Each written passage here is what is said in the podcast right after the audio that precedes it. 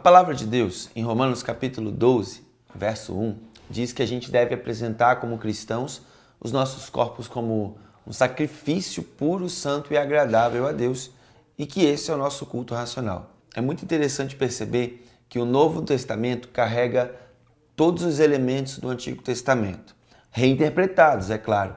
Por exemplo, sacrifício. Há pessoas que vão dizer que no Novo Testamento não há dimensão do sacrifício.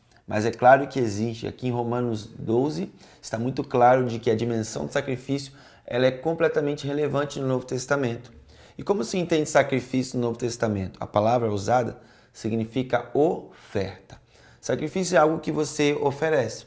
Então Paulo vai dizer, vocês precisam oferecer algo a Deus, apresentar algo a Deus. E é o que que você precisa apresentar no Novo Testamento? O seu corpo. O seu corpo é o sacrifício.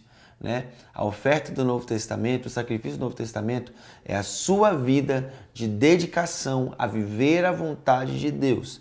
Não é mais viver como você quer e apresentar uma, um animal morto, mas é dizer assim: o morto agora sou eu, do mesmo jeito que Jesus morreu naquela cruz. Eu apresento a minha vida para dizer: eu não vivo mais para mim, mas eu vivo para Cristo. Já não sou eu mais quem vivo, mas Cristo vive em mim. E agora eu vivo uma nova vida que é pela fé no Filho de Deus. Então não se esqueça, você é o sacrifício vivo de Deus e a santidade é a oferta que você dá a Deus não porque não para que você mereça a salvação, mas porque você é nova criatura.